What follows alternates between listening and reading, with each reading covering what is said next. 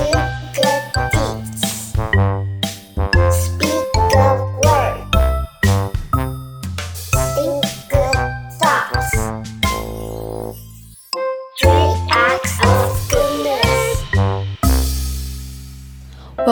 to 3 Acts of Goodness Stories. Today we are going to tell a story that originated from the 100 parables. Let's begin our story. Sutra of the 100 parables. Hisao Pai and the turtle. A little turtle with a short little tail and short little legs was crawling along the ground. Oh no, someone is coming, said the turtle, and tried to crawl away as fast as a turtle could. But he was too slow. The boy Hisao Pai caught up with the turtle and picked it up. The poor frightened turtle put in his head, his tail, and hid inside his shell. The more that Hisao Pai tried to coax the turtle out, the further the turtle shrank inside his shell. So Hisao Pai took a rock and began hitting the shell. Knock, knock, knock. But the strong shell would not break. He turned the shell over and over, but he could not get the turtle out.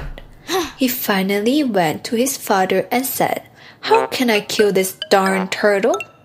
His father replied, Just put him in the water. He will soon drown. Hisao Pai did as his father said and threw the turtle into the pond.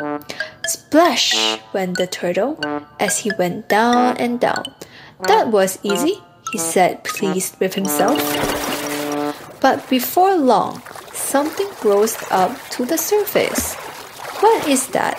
Hisao Pai wondered. It's the turtle. How could he still be alive? The little turtle stuck out his head, his tail, and his feet and swam happily away. What did we learn from the story? There are other people like this. They wish to control the six senses in order to cultivate virtue, but they do not know how to go about it. They ask others the way to emancipation and heretics. Papillon and wicked people tell them that gratification of the senses and indulgence in desire is the road to emancipation. Foolish people accept these words without thought, and as a result, fall into the three evil ways of existence, just like the child that threw the tortoise in the water. Original text from the Sutra of the 100th Parables. Hope you liked today's stories. See you back here next Saturday night at 9 p.m. for our new episode of Three Acts of Goodness Stories. Good night, sweet dreams. 下个星期六晚上九点，记得再次收听《三好心故事》，下次见。